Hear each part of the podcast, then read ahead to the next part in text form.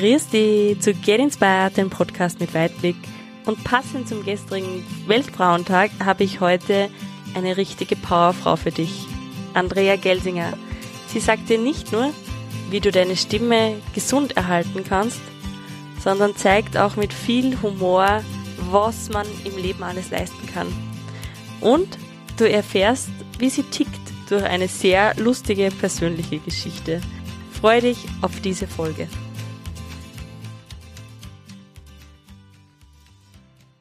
Grüß euch und herzlich willkommen zu Get Inspired, dein Podcast mit Weitblick.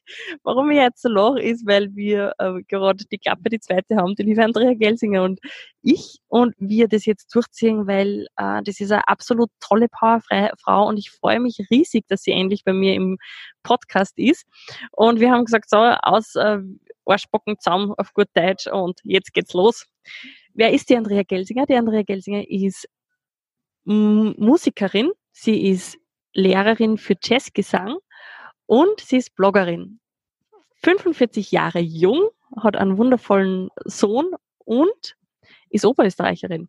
Wir haben uns kennengelernt im Coworking Space und ich habe mir von Anfang an gedacht, dass ich die Andrea, du bist reingekommen und hast ein Lächeln auf den Lippen. Und ich mag Menschen, die das haben. Äh, ich finde das super sympathisch und ich freue mich einfach riesig auf unser Gespräch. Hallo Andrea, schön, dass du da bist. Hallo Ursula, danke für die Einladung. Andrea, da wir jetzt schon die zweite Runde haben, ähm, möchte ich aber trotzdem mit der gleichen Frage starten. Wie geht's dir und wie schaut dein Alltag aus? Äh, mir geht's derzeit sehr gut. Es geht mir jetzt sogar, ich bin schon jetzt schon viel entspannter als in der ersten Runde. äh, die Dinge nehmen ihren Lauf und das ist gut so. Vielleicht nur ganz kurz zur ähm, Aufklärung. Das Mikro hat nämlich nicht aufgenommen, deshalb sitzen wir jetzt ähm, schon seit einer Dreiviertelstunde da und jetzt bin ich draufgekommen, es funktioniert nicht. Starten wir nochmal durch. Andrea, wie schaut denn dein Alltag aus? Wie funktioniert das bei dir? Wie, was machst du? Was tust du? Also was mir einmal eigentlich total wichtig ist in meinem Leben, dass mein Alltag schön ist. Ja, ich möchte einfach einen schönen Alltag haben, weil Alltag ist so viel. Ja, ich kann nicht nur für Samstag oder Sonntag leben, also ich möchte das nicht. Und äh, mein Alltag ist so, dass ich eigentlich vier Tage in der Woche, vier Nachmittage mit Jugendlichen Stimmtraining mache im Popborg in Linz und die restliche Zeit verbringe ich mit ähm, Üben natürlich, Songwriting, also ich bin Musikerin und ähm, Bloggerin. Also ich schreibe, ich schreibe einfach auch gern Blogtexte, Blogbeiträge auf www.dukannstdas.club. Mhm, genau, also alles, was da dazu kommt, äh, bekommst, kriegen wir auch in die Shownotes rein. Äh, meine Frage jetzt, wie kommt es? Wie bist du zur Musikerin geworden, beziehungsweise ähm, was machst du denn mit den Jugendlichen? Fang mal lieber so an. Was machst du mit den Jugendlichen äh, so im Popborg? Also im Wesentlichen mache ich eigentlich sowieso immer das Gleiche und das mit Begeisterung, nämlich Musik. Und also hm, es ist so, ich habe äh, Jazzgesang studiert und habe nach der Uni äh, einen Job gesucht und dann hat sich einfach ergeben, äh, dass ich am Popborg in Linz anfangen darf. Also die Schule war damals ganz neu und ich habe sofort gewusst, ich möchte eigentlich, wenn ich unterrichte, möchte ich eigentlich dorthin. Und das hat sich richtig angefühlt und habe halt dann alle Hebel in Bewegung gesetzt, dass ich auch wirklich den Job haben darf. Und was machst du jetzt mit den Jugendlichen? Naja, was mache ich? Ich singe mit ihnen und bilde ihre Stimmen aus. Ich schaue, dass die Stimmen gesund bleiben und sind. Und äh, ich versuche, dass ich einer, äh, dass ich sie auf ihrem persönlichen Weg bei ihrer ganz einzigartigen Stimme einfach begleite und sie natürlich auch ein bisschen erweitere ja, dass ich ihnen einfach Sachen zeige und ähm, genau, und dass ich ihnen bewusst mache, dass die einzige Stärke, die sie haben, ihre Einzigartigkeit ist. Hm? Würdest du dann sagen, dieses Stimmtraining, den Unterricht, den du gibst, ist dann auch ein Stück weit ähm, Persönlichkeitsentwicklung? Ich glaube, dass man die Stimme niemals von der Person äh, teilen kann. Man kann das nicht abspalten, das fühlt sich nicht gesund an. Ja? Also ich glaube immer, jede Arbeit an der Stimme ist auch eigentlich eine Arbeit an der Persönlichkeit. Und wie kann ich mir das jetzt vorstellen? Ich, weißt, ich bin, ich meine, meine Schwester ist Musikerin, aber ich bin halt so ein Nockerbatzel, wie man so schön sagt. Ähm, wie kann ich mir das vorstellen? Ich trainiere meine Stimme. Ich meine, wenn ich Handeltraining mache, das kann ich mir vorstellen, aber wie trainiere ich dann meine Stimme? Ja, es ist vielleicht gar nicht so unähnlich. Also man hat einfach so Warm-up und wärmt sich auf und dann gibt es einfach jede Menge Gesangsübungen. Also ich komme aus einem funktionalen Stimmtrainingsbereich, das ist ein bisschen speziellere Art. Und äh, ich komme aus dem Feldenkreis, also wir machen auch viele Körperübungen. Und dann versuchen wir einfach auch, dass wir, also wir singen auch Songs, wir singen mehrstimmig und wir beschäftigen uns mit Popmusik und mit Popsängern. Also auch hören, auch hören, nicht nur selber singen. Mhm. Das heißt, äh, kann ich mir das jetzt, also dieses typische da, da, da, da, da, da, ja. ja, ja, das machen wir. Das ist sowas, okay. Und wie, wann du jetzt sagst Popborg, gibt es da Namen, die wir vielleicht jetzt in Österreich schon kennen, die durch deine, äh, durch deinen Unterricht gegangen sind? Also ganz aktuell ist jetzt der Lou Asriel, heißt der. Der ist jetzt gerade so Shootingstar im New Soul Österreich, Deutschland. Also wird sehr gehypt auf FM4. Genau, es ist dafür ein Amadeus äh, nominiert. Und das ist zum Beispiel einer der die jetzt eigentlich nach der Matura, zwei Jahre nach der Matura schon die gewaltige Karriere machen. Und wie, wie ist das, also das denke ich mir ja immer als Lehrer, wie ist das, wenn man dann sieht, wie sich die, die Kinder entwickeln? Ja, das ist erstens mal total schön, weil Entwicklung ist eigentlich was ganz was Schönes. Ja, also Stillstand ist ja, macht ja keinen Spaß oder wenig Spaß. Entwicklung ist was Schönes und ich versuche da, dass ich alle sehr gleich behandle. Also man natürlich merkt man bei manchen, die werden es Karriere machen oder die sind wirklich außergewöhnlich, ja. Aber so im Unterrichtsfach, das ja auch bei uns in der Gruppe ist, ja, also immer Gruppe, Gruppen bis zu fünf Jugendlichen, Männer und Mädels und, und Burschen halt gemischt. Und ähm, ich versuche schon, dass ich alle sehr gleich behandle, von der Aufmerksamkeit her, weil ich denke mal, bei jedem geht's um was, ja. Und äh, das ist, glaube ich, ganz wichtig, dass man da neutral ist und dass man da nicht bevorzugt. Mhm. Und wie alt sind deine Schüler? Also die sind so von 14, 15 bis 18, 19, je nachdem, wann sie Matura machen. Sehr cool. Das heißt, du, du bist eben Lehrerin, das ist dein Alltag und du hast ja gesagt, du bist Bloggerin und äh, selber hast du eine Band. Äh, was ist da deine Aufgabe? Bei der Band? Ja. Also bei der Band ist so, ich schreibe die Songs, bin Sängerin und Bassistin früher Gitarristin und jetzt bin ich seit einigen Jahren auf den Bass umgestiegen, weil das macht mir totale Freude, Bass spielen und singen gleichzeitig, so wie das Ding zum Beispiel. Das ist so richtig im Gehirn gescheite Akrobatik und da merke ich, ja, das ist gar nicht so leicht und da gibt's viel zum Entdecken und viel zum Üben und das fordert mich und macht mir totale Freude. Genau. Cool. Hast du jetzt vielleicht für meine Hörerinnen und Hörer äh, drei Tipps, weil du hast ja gesagt, du ist wichtig, dass die Stimme gesund ist, ähm, um eine gesunde Stimme zu erhalten. Ja, um eine gesunde Stimme zu erhalten, ist mal sowieso mal wichtig, dass sie gesund ist. Also auch vorher. Es gibt natürlich Stimmstörungen, die man vielleicht schon ab Geburt hat oder durch Operationen erlangt. Ja, dann ist das eigentlich, gehört das in die Hände von Logopäden. Und das Wichtige ist, die Stimme ist immer vereint mit der Person. Also die Stimme so immer mit den Emotionen mitgehen. Ja, also wenn ich mich freue oder so, kann die Stimme mal höher sein und wenn ich einmal vielleicht traurig bin, kann es natürlich auch ein bisschen dumpfer und, und tiefer vielleicht sein. Äh, gesunde Stimme heißt genug Schlaf. Natürlich, ja, diese Themen wie Zigaretten und Alkohol, das wissen wir eh, da erzähle ich jetzt gar nichts Neues. Aber ähm, es heißt auch, dass ich einfach meine Stimme und meinen Körper einfach spüre, dass ich ähm, die Räume spüre, in denen ich bin, und auch meine, meine eigene Stimme in meinem Körper schwingen spüre zum Beispiel. Die Sprechstimme schwingt ganz viel im Brustbereich, auch bei den Frauen. Ja, und wenn ich da einfach für mich selber eine Wahrnehmung habe von Resonanz und von, von meinem Innersten, dann kann das schon mal gar nicht so schief gehen, würde ich mal sagen. Das ist ja spannend. Die Sprechstimme schwingt. Ich bin jetzt gerade am, am überlegen, wo meine schwingt. Ähm, ich spiele es eher so im Halsbereich. Ja, und, und ja, genau. Da herunten, Rachen, okay. Genau, aber wenn du jetzt deine Hand aufs wenn du die Hand aufs Brustbein legst, dann wirst du es schon merken, dass vor allem, wenn man so ein bisschen tiefer und länger redet, dass dann richtig das Brustbein und der Brustbereich schon auch mitschwingen darf. Nicht nur der obere Bereich bei uns Frauen, wie dann quasi der, die Nasenhöhle, Stirnhöhle, Rachenbereich, Mundhöhle, also da überall Rachen, unterer Rachen, Kehlkopf, Luftröhre, da schwingt die Stimme. Super spannend. Also, liebe Zuhörerinnen, liebe Zuhörer, unbedingt einmal ausprobieren und selber spüren. Mhm. Meine Schwester ist ja selbst auch Musikerin und die hat mir einmal gesagt, ähm, sie hört sehr viel aus der Stimme heraus. Sie hat sogar einmal die, die, Körper, die Körpergröße eines Gastes von mir erraten, was ich total spannend gefunden habe. Ähm, was sagst du, kann man das? Hört man aus Stimmen so viel heraus? Also die Körpergröße, das, also das weiß ich nicht, ob ich das hören könnte. Äh, es ist natürlich so, dass da die Kehlkopfgröße ja entscheidend für die Tonlage ist.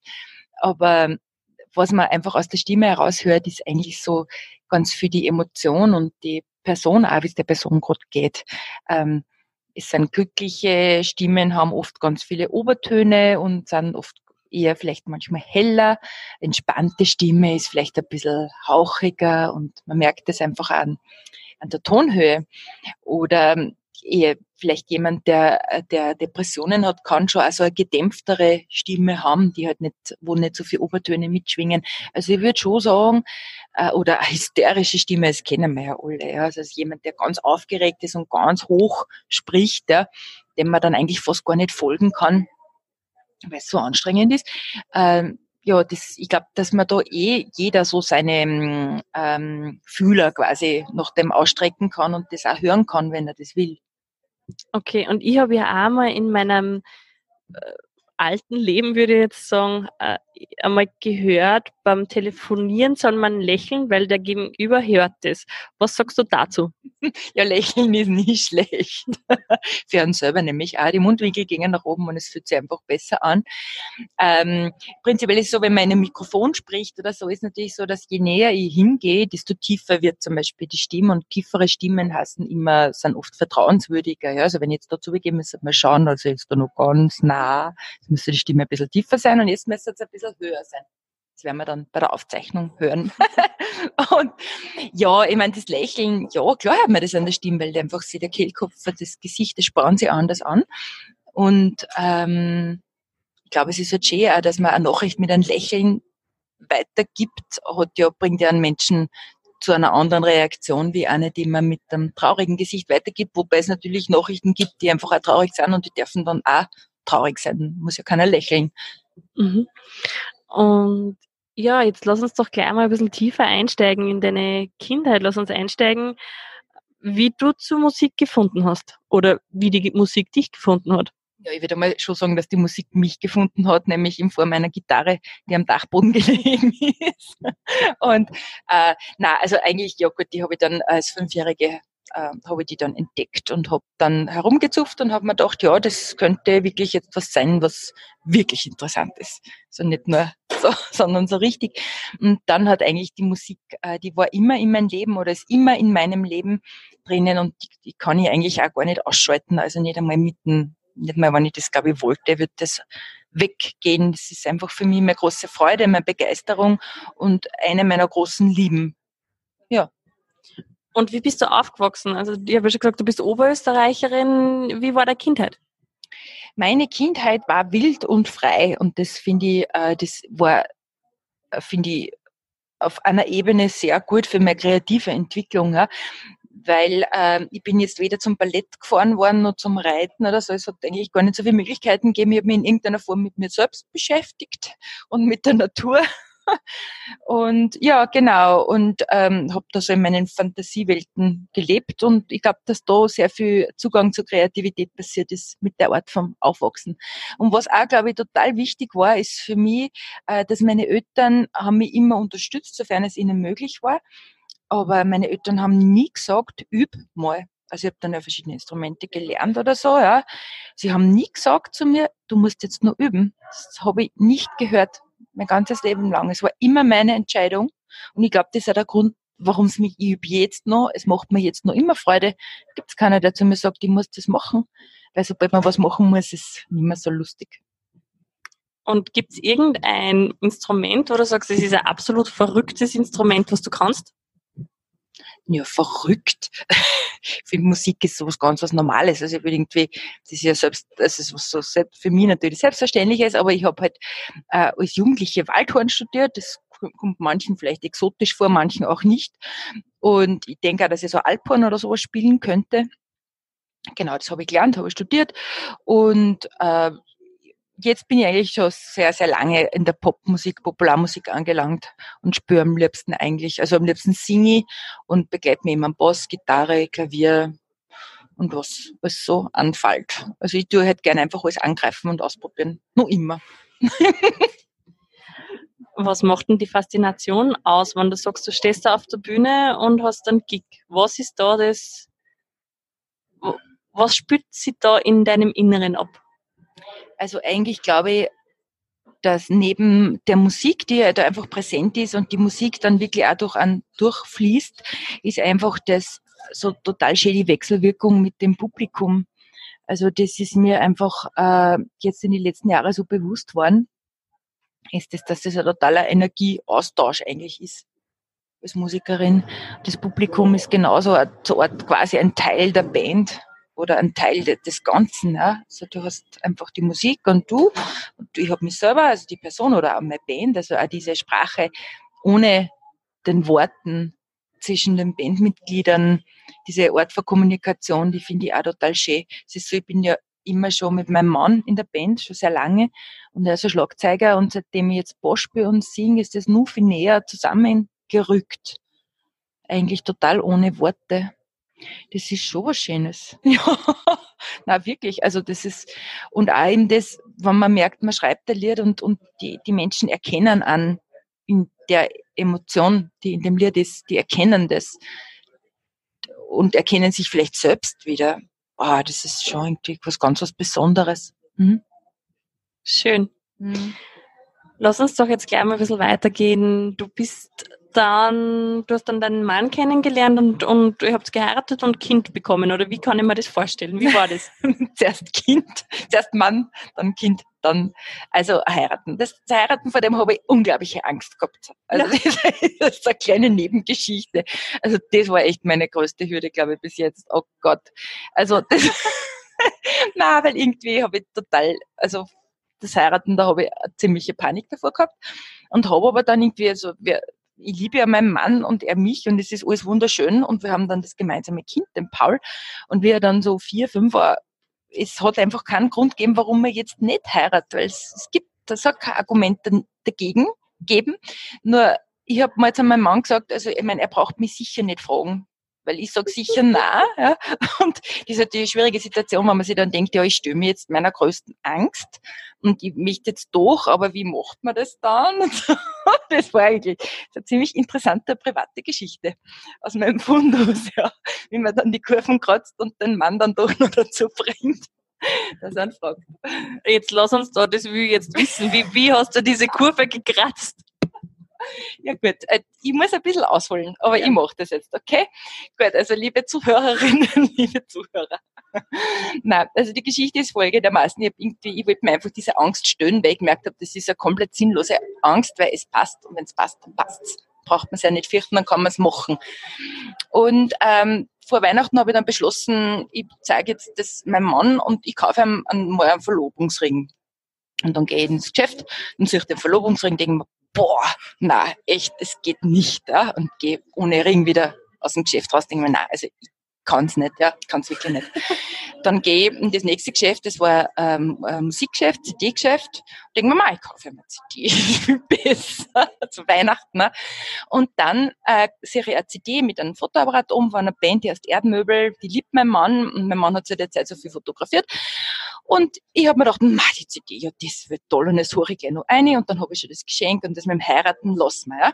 Und dann tue ich die CD eine zum Anhören, also das irgendwie, und dann ist das Lied, also kriege ich jetzt echt noch Herzklopfen, weil das ist jetzt echt kein Märchen und dann ist der Refrain vor dem Lied Heirate mich.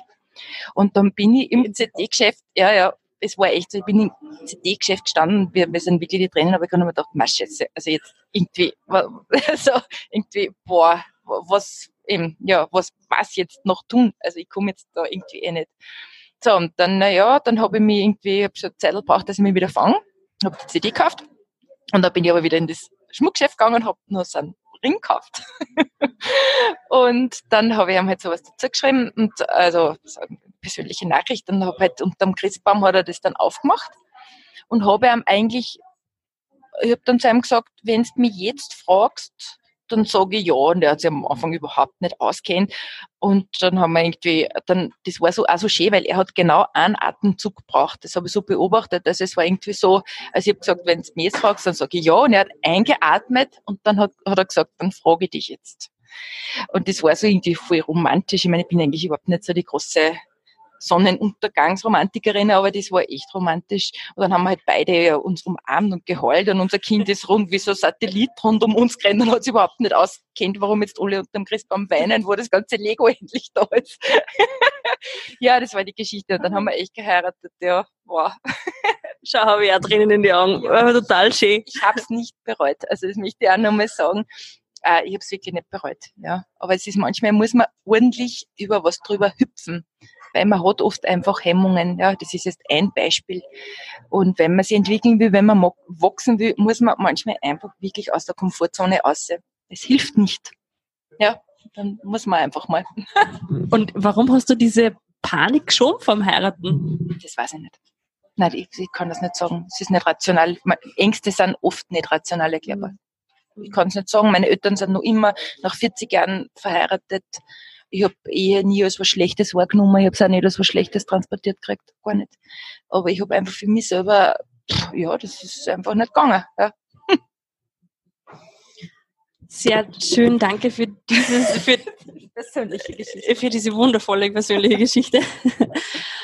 Lass uns doch gleich dann noch ein bisschen weitergehen. Wie ist dann, äh, ihr habt geheiratet, ähm, wann ist bei dir der Wunsch wieder entbrannt oder hast du sowieso immer Musik gemacht, beziehungsweise war der Band immer präsent? Also meine Band äh, war ähm, über Jahre immer wieder präsent, aber ich habe dann eigentlich auch gemerkt, dass mit meinem Sohn, also mit der Geburt meines Sohnes, also unseres Sohnes von Paul, äh, ich habe dann glaubt, ich mache dann gleich so weiter wie vorher. Also Auftritte habe ich gleich einen Monat später mit der Busenpumpe noch mit der Milchpumpe ausgemacht ja, und habe das auch wirklich gemacht, aber mir hat eigentlich fast umgehauen vom Kreislauf. Das war echt irre